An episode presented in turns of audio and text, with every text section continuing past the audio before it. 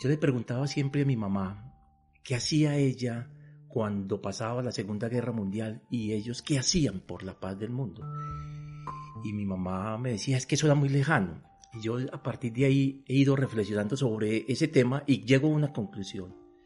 Es, hay que ser un buen ser humano, hay que ser un buen ciudadano. Con eso es suficiente. Lo demás mm, va llegando, pero si uno es un buen ser humano, eso será suficiente. Desde el mismo reconocimiento de nuestras emociones estamos eh, ahí identificando posibilidades de construir paz. El hecho de que tengamos conversaciones amigables, digamos, asertivas, también estamos promulgando la construcción de paz. También tenemos que reconocer que somos diferentes y pensamos diferentes y ver la diferencia como una oportunidad. Esta es una serie de podcast producida por la Cruz Roja Colombiana Seccional Antioquia, financiada por la Cruz Roja Colombiana. Este contenido de audio tiene como objetivo la construcción de conocimiento, movilizados por el aprendizaje y para la reflexión. El contenido es de libre distribución y no representa una posición de la Cruz Roja Colombiana, sino la postura académica e investigativa de quienes participaron en esta serie. Desde los principios de la institución no tomamos parte, somos neutrales e imparciales. Cruz Roja Colombiana Seccional Antioquia presenta la serie de podcast Caminos hacia la construcción de paz, memorias, verdad y no repetición. Prevenir y aliviar el sufrimiento humano en todas las circunstancias es la misión del Movimiento Internacional de la Cruz Roja y de la Media Luna Roja. Este movimiento está integrado por tres componentes. El Comité Internacional de la Cruz Roja, la Federación Internacional de Sociedades de la Cruz Roja y de la Media Luna Roja, y las sociedades nacionales de la Cruz Roja y de la Media Luna Roja.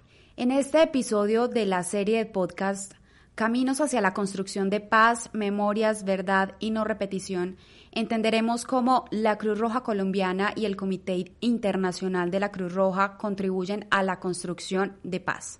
Nos acompañan Natalia Escobar Ciro, ingeniera industrial de la Universidad Pontificia Bolivariana, especialista en gestión ambiental, trabaja en la Cruz Roja Colombiana Seccional Antioquia desde hace cinco años, de los cuales cuatro ha estado como coordinadora del área de gestión social y comunitaria encargada de liderar los proyectos de carácter social y Faruk Samán González Vitrago, asesor político del Comité Internacional de la Cruz Roja y durante más de dos décadas se desempeñó como asesor de comunicación en la subdelegación del Comité Internacional de la Cruz Roja en Medellín. Y quien les habla, Sara Peláez, comunicadora de la Cruz Roja Colombiana, seccional Antioquia. La Cruz Roja Colombiana y el Comité Internacional de la Cruz Roja contribuyen a la construcción de paz es el tema que nos convoca hoy en la serie de podcast Caminos hacia la construcción de paz, memorias, verdad y no repetición. Faruk, para empezar a abordar el tema que nos convoca hoy, ¿qué pensamiento origina la creación del Comité Internacional de la Cruz Roja? Tal vez el pensamiento inicial fue ver la angustia de la humanidad puede ver el sufrimiento de la humanidad. Si nos remontamos hacia sus orígenes a mediados del siglo XIX, un ciudadano suizo llamado Henry Dunant, eh, por casualidades de la vida le, toca ver una guerra que llega a ser una de las más cruentas que sucede en esa época en Europa, en el norte de Italia, entre dos poderosos ejércitos, siempre se les dijo que eran las guerras de las águilas, dos, el imperio austrohúngaro y el imperio francés, y él llega en medio del combate y en ese medio de ese combate él ve que la gente cae herida, cae lesionada o queda simplemente abandonada en medio del combate, pero nadie lo ayuda. La angustia que le produce a Henry Dunant es eso, cómo un ser humano puede ser, puede ser abandonado en medio de lo que todos creían que era un honor, ir al combate. Entonces el pensamiento humanitario de esta persona es ir junto con unas señoras de, pueblos cercanos, ir y recoger a esos heridos. Ese pensamiento de recoger y asistir a las personas que sufren es lo que da nacimiento a todo un movimiento que a nivel mundial sigue teniendo esa misma característica, es qué hacer para prevenir y aliviar el sufrimiento de las personas. ¿Cómo es esa llegada del Comité Internacional a Colombia? Esa llegada es de la mano de la Cruz Roja Colombiana. Esta es una organización que nace en 1863 y empieza a extenderse por el mundo cuando la Cruz Roja Colombiana ya es una Cruz Roja reconocida, que tiene sedes en muchas partes del país, algunos de los delegados del Comité Internacional de la Cruz Roja en el año 1969 empiezan a venir esporádicamente, más que todo hacer un recorrido por las Antillas, por las islas de, del Caribe, y se encuentran con que aquí en Colombia hay algunos hechos que les parece eh, llamativo. Y entonces en ese año 69 hay primeros toques esporádicos de una presencia en el país. Pero es realmente en el año de 1980 que el Comité Internacional de la Cruz Roja llega de la mano de un hecho histórico. ¿Qué es ese hecho histórico que hace que, nosotros lleguemos? Bueno, hay un movimiento guerrillero en Colombia que en ese momento, el movimiento guerrillero, eh, movimiento 19 de abril, M19, se ha tomado eh, una embajada con un número muy numeroso de embajadores que están cautivos y entonces eh, ese grupo guerrillero, una de sus eh, pretensiones era que quería negociar con el Estado colombiano. se le pide la, ayuda tanto a la Cruz Roja colombiana como al Comité Internacional de la Cruz Roja. Y entonces uno de nuestros delegados, en un vehículo ofrecido por la Cruz Roja colombiana, que era una camioneta blanca que fue históricamente ya muy reconocida, facilita esa intermediación para que una guerrillera que se denominaba Chiqui, así la conocían en el mundo guerrillero, y un delegado del gobierno colombiano pudieran sentarse a tratar de llegar a un acuerdo para la liberación de estos secuestrados. A raíz de esto, el, gobierno de ese entonces le dice al Comité Internacional de la Cruz Roja, me parece que lo que usted hace puede contribuir a la paz de Colombia, lo que usted hace puede contribuir a que tengamos una línea de comunicación entre partes enfrentadas. Y es así como el Estado colombiano en el año 1981 aprueba un acuerdo de sede, que siempre lo realizamos con cada uno de los gobiernos, para que nuestra presencia en el país sea eh, permanente y además nos pueda otorgar un estatus de inmunidad que es importante y necesario para las actividades cotidianas que realizamos. Faruk, ¿en qué consiste la extensión del mandato del Comité Internacional de la Cruz Roja y cuándo se dio? Ah, muy bien. Ya les, ya les he mencionado que iniciamos con un acuerdo de sede. Ese acuerdo de sede fundamentalmente nos decía que el Estado colombiano nos permitía hablar con grupos armados, con grupos guerrilleros, y no teníamos que contarle al Estado que teníamos esos contactos porque los contactos iban a ser privilegiados, iban a ser confidenciales y que iban a lograr solucionar dificultades humanitarias. ¿Qué vemos en el transcurrir? Que en el país se van creando nuevas estructuras armadas que no necesariamente tenían la connotación de, ser grupos guerrilleros. En el año de 1996, el Estado colombiano le propone al Comité Internacional de la Cruz Roja, la delegación en Colombia, hacer una extensión de ese mandato. Se lo denominaron, denominaron memorándum de entendimiento para decirle al 6R, a través de ese memorándum que quedó escrito y firmado le permitimos, le autorizamos para que usted a partir de este momento tenga contacto con cualquier persona armada que esté en el país. Y a partir de ahí iniciamos un trabajo con lo que luego la gente conoció como grupos paramilitares o inclusive hoy es el sustento para que podamos tener un acercamiento de carácter humanitario con estructuras que se denominan BACRIN, como eh, las que ya el país conoce que actúan en diferentes regiones. ¿Qué entendería o qué entiende el Comité Internacional de la Cruz Roja como consecuencias humanitarias? Cuando hay un conflicto armado, hay unos efectos, pero esos efectos a veces son económicos, a veces esos afectan infraestructuras, pero hay unos que afectan sobre todo a las personas. Esos efectos nosotros los llamamos consecuencias humanitarias.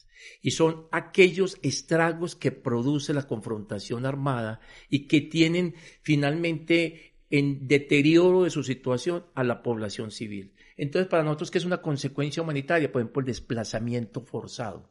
¿Qué lo produce? A veces combates, a veces amenazas, a veces la actuación de los actores armados. Entonces, para nosotros, por ejemplo, el desplazamiento forzado es una consecuencia humanitaria. Otra, por ejemplo, eh, eh, los desaparecidos. Eso es una consecuencia dolorosísima que producen conflictos armados en todo el mundo y que Colombia no se escapa a esa realidad. Y así hay una serie de consecuencias humanitarias que uno va detectando a medida que el accionar del 6R pues va siguiendo eh, de cierta manera la línea que va generando un conflicto armado como el que vive Colombia.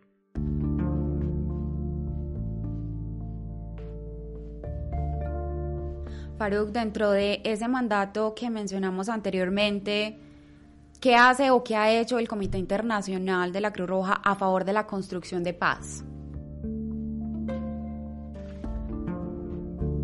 Es complejo tal vez decirlo de entrada porque esta es un, no es una institución pacifista. El 6CR no aboga por la paz, aunque casi todas sus acciones tengan como fin la paz. O sea, si en algún momento hay una reunión de organizaciones pacifistas, yo digo, no nos inviten, ahí no, no estamos nosotros.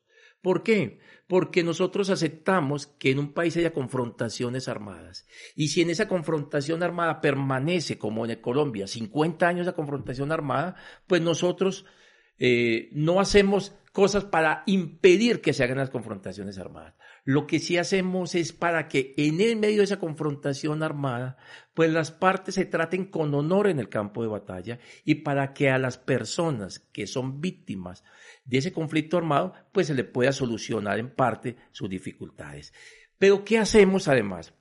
El hecho de que generar canales de confianza entre los actores armados, eso va mermando la espiral de violencia también cuando de cierta manera esta institución hace difusión de las normas del derecho internacional humanitario, esas normas del derecho internacional humanitario lo que van a llevar es honor en el campo de batalla.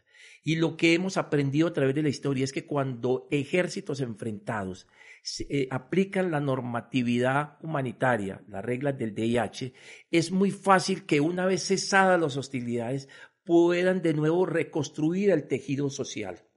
En cambio, cuando se violan sistemáticamente estas normas del DIH, pues es más difícil que una sociedad, una vez cesen los actos hostiles, pueda volverse a reconstruir. Entonces, si yo tuviera que resumir qué hacemos a favor de la paz, es abrir canales permanentemente de confianza, llevar un poco de humanidad en medio de la barbarie de la guerra, insistir en que todavía hay vigencia para el derecho internacional humanitario y por supuesto, intentar igual que otras instituciones en ser la voz de la víctima, en ser voceros de las víctimas de la confrontación armada. Faruk, me surge una pregunta y es en esa reconstrucción del tejido social del Comité Internacional de la Cruz Roja, ¿dónde sí están presentes? ¿En qué acciones podríamos mencionarlo? En el transcurso de 40 años de presencia en el país, lo que ha hecho es amoldarse de cierta manera a aceptar en qué momento histórico está viviendo y en qué momento y qué situaciones requieren de apoyo. Les puedo contar que hemos llegado en el pasado a construir puentes para que una comunidad no tenga que viajar tres días porque eh, un hecho de guerra le voló un puente en medio de un cañón, pues, cosa que ya no hacemos, eh, o construir escuelas porque nos damos cuenta que hay niños que para llegar a esa escuela o a, una escuela cercana tuvieron que caminar tres y cuatro horas diarias o llegar a, sitios donde es necesario facilitar agua saludable para esa comunidad. Hubo un general en Colombia, que es el general Landazábal Reyes, que acuñó una expresión que yo creo que sigue teniendo vigencia en el país y es que en Colombia habían causas objetivas de la violencia. Él decía, mientras que un niño tenga que caminar cuatro horas para llegar a una escuela, mientras que haya la miseria que hay en los campos, mientras que hayan las asimetrías sociales en este país, no vamos a poder quitar la violencia. Y creo que a eso le juega un poco el 6R, de cierta manera ir desmontando las causas objetivas de lo que es la violencia. Y para eso nos vamos amoldando. Últimamente Nuestra realidad nos dice que hay unos vecinos que han llegado desde la frontera y que esos vecinos necesitan la mano de, de todo el movimiento. No digo no solamente del 6CR, sino que uno ve también la mano de la Cruz Colombiana. Entonces nos amoldamos a esa situación y tratamos de ofrecer apoyo para estos migrantes. Pero no dejamos de olvidar, por ejemplo, que hay unas causas que, que pareciera que permanecieran en el, en el tiempo y son, por ejemplo, la violencia sexual, la violencia de género, una situación que estuvo invisibilizado muchos años en Colombia, pero que cada vez que uno trata de, de paliar, uno se encuentra que es una situación alarmante, profunda, enraizada, que tiene muchas causas, pero que tiene una sola víctima, ¿cierto? Entonces, ahí también hacemos acciones, hacemos acciones a favor de las víctimas de las minas terrestres antipersonal. Seguimos yendo a las comunidades eh, alejadas, lo que la gente también ha ido ya reconociendo como la Colombia profunda. Hay una Colombia que poco se conoce, que, es muy alejada y a veces por condiciones o de la misma violencia o topográficamente o geográficamente es muy difícil eh, llegar. Pues esta institución eh, destina recursos importantes para poder llegar a esa Colombia profunda y tratar de llevar, insisto, un poco de humanidad en medio de la confrontación. ¿Cómo es llegar a esas comunidades? Llegar a una comunidad es reconocer que hay otras formas y otras cosmologías. Hemos aprendido eso con el transcurrir de los años. Cuando uno trata de, con la misma visión de, del urbano, llegar a comunidades muy rurales, a veces uno se encuentra con una pared casi que insalvable, pero hemos ido aprendiendo que llegar a las comunidades significa reconocer al otro, reconocer su cosmología, reconocer que hay unas formas también de violencia que son comunes y que con nuestra experticia, con nuestro respeto hacia su visión del mundo, tratamos de hacerlo, basado en que eh, fundamentalmente en la aceptación de las personas y en la aceptación de los grupos armados que tienen cierta presencia en la zona. Sin esa aceptación, tanto de los grupos armados como de la comunidad, no hay nada que hacer es simplemente ir, saludar y devolverse.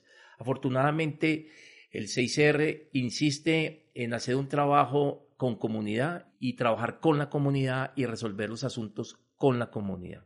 Faruk, ¿en dónde podríamos decir que confluyen todos los componentes del movimiento en esa construcción de paz, sabiendo que todos tienen enfoques diferentes? Yo creo que todos tenemos un fin último. Y ese fin último es el ser humano. Ese, ese fin último es la dignidad de las personas. Cada vez que tenemos una duda, yo le pido a la gente, volvamos al ideal de Henry Dunant. ¿Cuál era su sueño? Su sueño era llevar humanidad. En los convenios de Ginebra, en particular en el protocolo 2 adicional a los convenios de Ginebra, hay algo que los teóricos llamamos la cláusula Martin. Y la cláusula Martin de este importante pensador ruso decía en cuando no haya norma prevista, norma escrita, pues hay que ir a los principios de humanidad y de conciencia pública. Yo creo que ahí nos encontramos los tres movimientos, en los principios de humanidad y de conciencia pública. Somos instituciones que nos amoldamos a las realidades, pero no perdemos de vista que hay una humanidad a la cual hay que atender. Hay que hay unos fenómenos que hay que tratar y nos, y nos fundamentamos en la credibilidad que tenemos de parte de, la, de, de esa sociedad que nos ha acogido como movimiento para poder desarrollar acciones a favor de ese ser humano. Quisiera introducir a Natalia en este episodio como representante de la Cruz Roja Colombiana Natalia, ¿cómo contribuye este componente del movimiento a la construcción de paz? Bueno, yo creo que es importante mencionar que la construcción de paz se fundamenta en nuestro primer principio, que es la humanidad, en la cual se fundamenta todo nuestro accionar. Allí nos habla de favorecer la comprensión mutua, la amistad, la cooperación y una paz duradera entre todos los pueblos. Y de ahí parte toda una construcción que ha adelantado el movimiento para liderar, digamos, todo lo que corresponde a las acciones y proyectos, iniciativas que van en sintonía a la construcción de paz. La paz ha sido definida habitualmente como la ausencia de guerra. No obstante, para nosotros es mucho más que eso. Para nosotros hay un concepto más amplio donde se trata de un estado de bienestar social individual donde prima la tranquilidad, la calma, la armonía, y no se puede alcanzar sin satisfacer primero las necesidades básicas de las personas y sin garantizar las libertades civiles y políticas, la seguridad física, el acceso a la educación o a los distintos derechos o a la información. No se trata entonces de tener paz o no, sino de construirla todos los días. Nosotros nos configuramos como una organización por y para la paz en este contexto del mandato que tenemos como movimiento, nosotros buscamos entonces fomentar unos comportamientos eh, en relación a la comunicación, mediación, la resolución, la resolución de tensiones de manera pacífica. También hacemos frente a, a, todo este tema de prejuicios sociales y alentamos a la tolerancia y el respeto de las muchas perspectivas diferentes que tenemos en este mundo diverso. Esto incluye también emprender iniciativas de sensibilización en favor de la adopción de otros enfoques no violentos para salvar esas diferencias y anticipar la aparición de conflictos. Desarrollamos también acciones de difusión y aplicación del derecho internacional humanitario y derechos humanos con el aliento y el apoyo del Comité Internacional de la Cruz Roja y la Federación Internacional. También llevamos a cabo una gran labor de medidas de capacitación y educación adaptadas a grupos específicos. También brindamos apoyos de protección si es necesario y realizamos también actividades de, orientadas a, a, enfoques psicosociales que influyen mucho en las actitudes hacia la relación que tenemos con la violencia y en ciertos contextos. Yo creo que también es importante mencionar que aquí en la seccional Antioquia hemos adaptado una estrategia que tenemos como movimiento, que es la estrategia 2020. Hoy tenemos una estrategia que nos orienta a, prevenir y mitigar la violencia, la inclusión social y un fomento de una cultura de paz. Esta estrategia está enfocada a trabajar con los niños, con la adolescencia, la familia, las comunidades educativas, las organizaciones de base y la comunidad en general. Esta estrategia tiene como eje fundamental prevenir y mitigar las consecuencias de la violencia en la medida en que aumentamos la resiliencia de las comunidades y fomentando también una cultura de paz y no violencia. Nosotros dentro de este contexto hemos trabajado en entornos escolares. Nosotros buscamos que los entornos escolares sean los entornos protectores para la niñez y la juventud, trabajando con estudiantes, con docentes, con familia, promulgando todos estos principios de sana convivencia. Trabajamos eh, desde una línea estratégica que es organizaciones de base. Allí también buscamos enmarcar acciones que permitan fortalecer el tejido social de las comunidades, también promulgar los entornos protectores para los niños y la juventud y también generar que ellos sean líderes, eh, se empoderen de sus propias realidades y se empoderen y sean liderazgos de su propio futuro. También trabajamos en la línea de apoyo a, la, los procesos de reintegración e inclusión social, aquí principalmente buscando acciones en relación con los jóvenes o que hacen parte del sistema de responsabilidad penal para adolescentes, apoyando ese proceso de reintegración social, desarrollando acciones en la línea de educación, pero también de medios de vida, apostando a proyectos de vida diferente.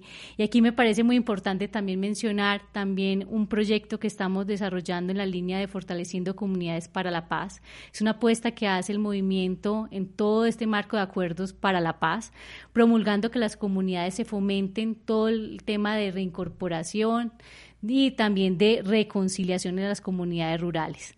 Aquí hay una apuesta muy significativa que hace el movimiento en la construcción por la paz.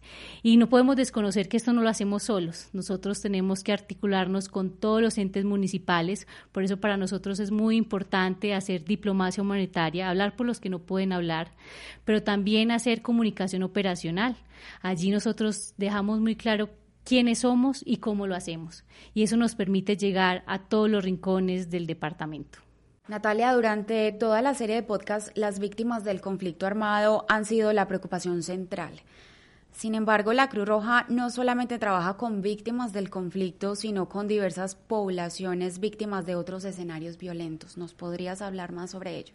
Claro que sí. Dado nuestro mandato como sociedad nacional, nosotros tenemos un alcance mayor de focalizar nuestras acciones a las comunidades más vulnerables frente a muchas situaciones que afectan, digamos, la dignidad de las personas.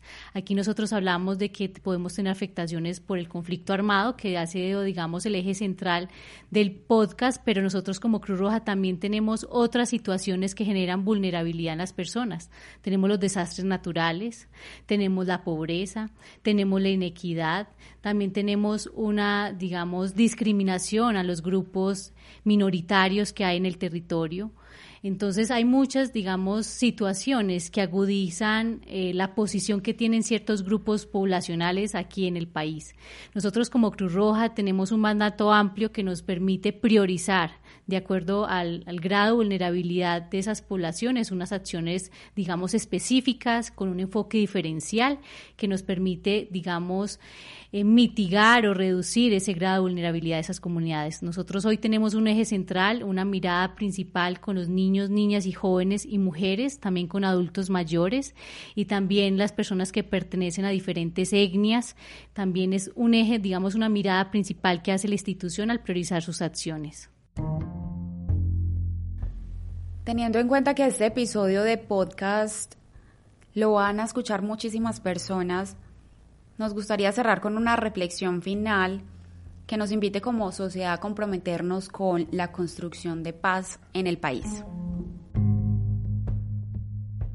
La invitación que le hago a la comunidad en general es que podemos construir paz todos los días. ¿Y cómo lo hacemos? Viendo que el conflicto es una oportunidad de aprendizaje, de crecimiento de que encontremos que dentro de la diferencia podemos ver otros puntos de vista, podemos reconocer al otro, de poder construir soluciones en conjunto y también ahí empoderarnos todos en un mismo propósito. Lo importante aquí es que el conflicto no se tramita a través de la violencia, sino que podamos generar comunicación asertiva y otros mecanismos que nos permitan enriquecernos de estas oportunidades de crecer, como todos, como una comunidad. Un poco la invitación es a ponernos en los zapatos del otro a ponernos en la orilla del otro.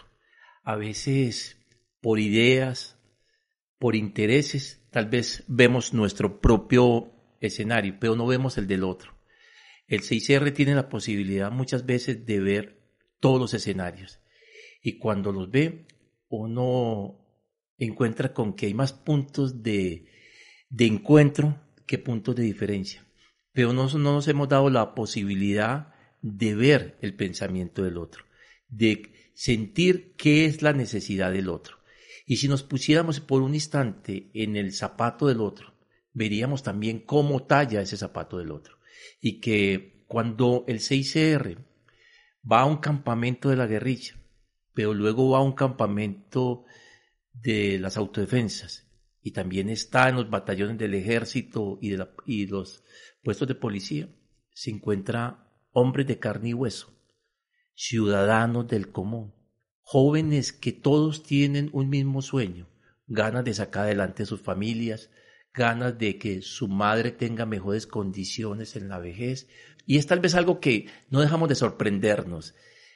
cuando salimos de los campamentos volvemos y reflexionamos y, y pensamos quiénes eran las personas con las que estábamos. Y decimos seres humanos iguales a nosotros.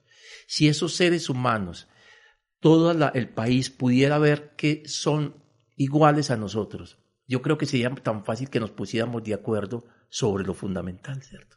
Y eso es lo que nos debemos dar esa oportunidad. Si queremos pasar la página que el resto de América ya pasó, pero que nosotros hemos decidido continuarla desde el siglo XIX aún, y es tener una violencia que todavía agobia y afecta a muchos sectores, pero en particular a personas muy vulnerables, a sectores de la población que ya de por sí carecían de todo.